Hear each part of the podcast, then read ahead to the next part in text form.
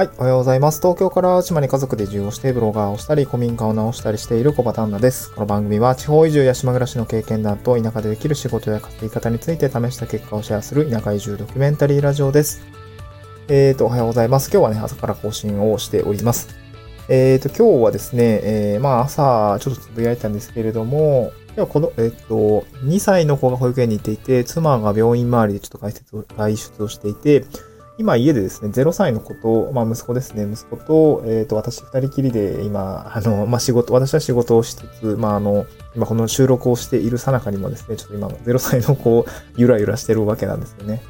あの、あ、寝たかな？うん。ちょっとね、えー、もしかしたら泣き出して声が入ってしまうかもしれないんですけれども、ご了承いただければ、えー、いただきたいなと思ってます。えっ、ー、と、今日のトークテーマはですね、え、ちょっと田舎暮らしのお話をしたいなと思うんですけども、トークテーマですね、まったり田舎、まったり田舎暮らしがしたいのにできない3つの理由ですね。まったり田舎暮らしがしたいのにできない3つの理由というような話をしたいなと思っています。まあ、まったりね、したいかしたくないかは、まあ、その人次第なんですけども、まあ、田舎暮らしってなんかこう、まったりっぽいよな、みたいな感覚があると思うんですけど、まあ、意外とそうでもないよって話をしたいなと思いますね。まあ、私今仕事が忙しいんで全然まったりはしてないんですけど、で、まあ、えっと、まあ、3つ理由があるっていうことなので、まあ、先に3つ言っておくと、1つはやりたいことが多いから、2つ目は生産的活動は時間がかかるから、3, つ目は季節や地域イベントがあるからっていう、この3つがね、えー、まあ、個人的にその、まったり田舎暮らしがしたいけどできない、え3つの理由ということでお話をしたいなと思ってます。1つ目のね、やりたいことが多いからは、まあこれ結構人にはよると思うんですけど、うん、なんか感覚的には、例えば都市部でこうバリバリ仕事をしていたりとか、都市部でなんかこう、うん、なんか違うなって思って、えー、移住をしてくる、まあ移住者の方ですよね。そもそもこう、田舎暮らしをずっとしている人というよりは、えー、都心部からわざわざ移住してきた人は、なんかこの傾向が強いんじゃないかなと思いますね。こうやりたいことが多くてきてるみたいな感覚が、まあ私もそうですし、私の周りもそうですし、なんかこう移住そう、移住って大変だから、なんかわざわざ移住をして、移住してまでやりたいことがきっとあるから移住してるんだと思うんですよね。うん。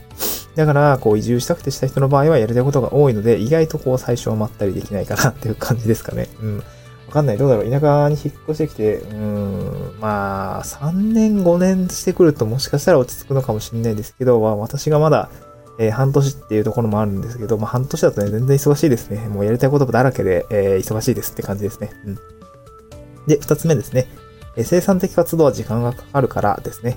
えー、っと、まあ、田舎暮らしって、まあ、総じてないものが多いですね。あるものを探すというより、まあ、あるものをね、当然自然があるとか、えー、なんだろうね、虫がいるとか、まあ、全然それは、あそれでいいんだけれども、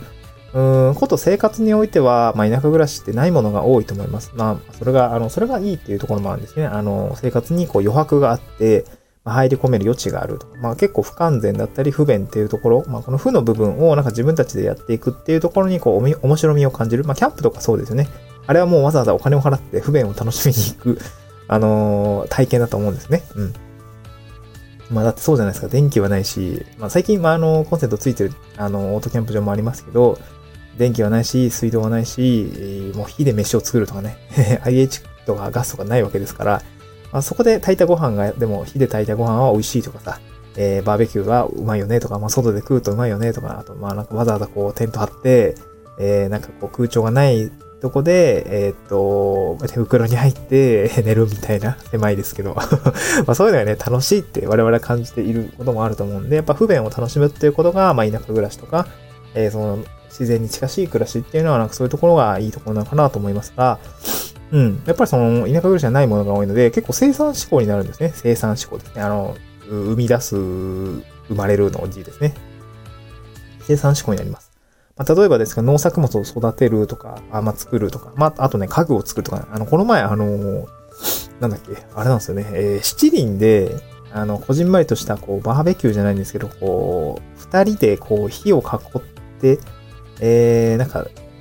移動型テーブルみたいなやつを作ったんですよね、友達と一緒に。まあ、それね、すごい楽しくて、いや、なんか、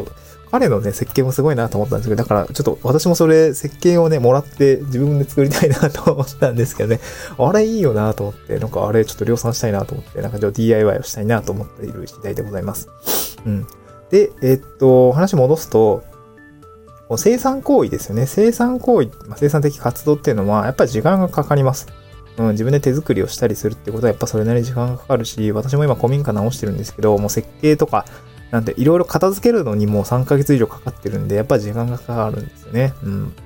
まあやっぱりそういうところがあると、やっぱ時間がかかるものは、えー、いくつか走らせていると忙しいんですよね。いや、すごい、すぐに時間がかけていきますね。うん。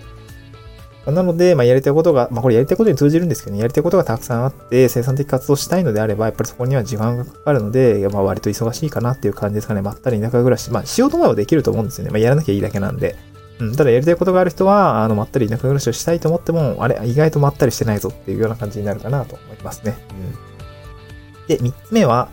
えー、季節や地域イベントがあるからですね。季節や地域イベントがあるから。これは四季に応じてイベントが多いっていうエリアもある。まあそういう場合はっていうことですね。うん。まあ、私の知人の、まあ、新潟の人を、まあ、協力隊として移住したんですけど、まあ、イベント、もともとね、四季折々の、まあ、お祭りがあって、まあ、お祭りの準備だけでめっちゃ忙しいです。本来は、みたいな言ってましたね。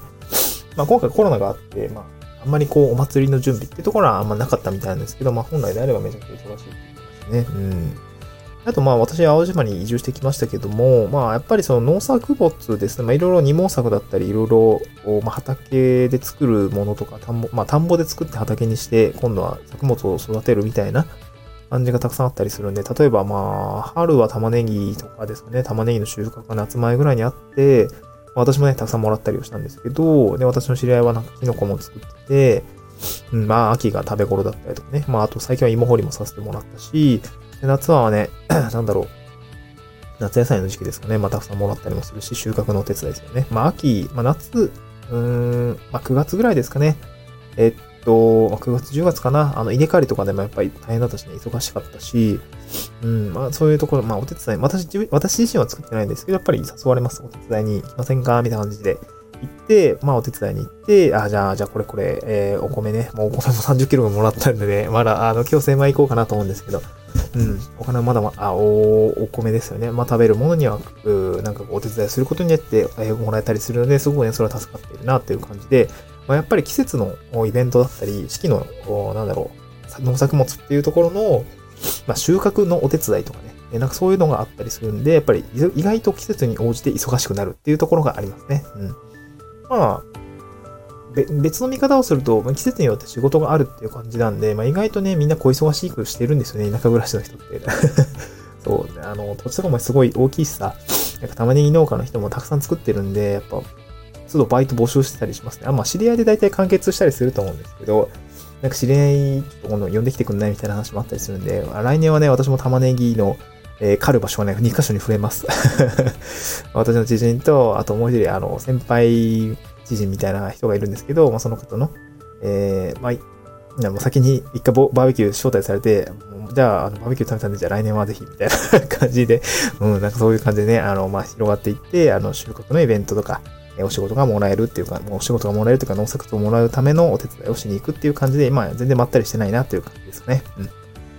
はい今日はそんな感じですね。あの、田舎暮らしイコールまったり暮らせるみたいな感覚を持ってる方については少し勘違いがあるかもしれないので、な特にあのわざわざ移住する方については意外とね、移住してみると意外と忙しいよっていうことをですね、あの理解しておくと、まあ、ギャップが少なくなるかなという感じで今日はご紹介でございました。また次回の収録でお会いしましょう。バイバイ。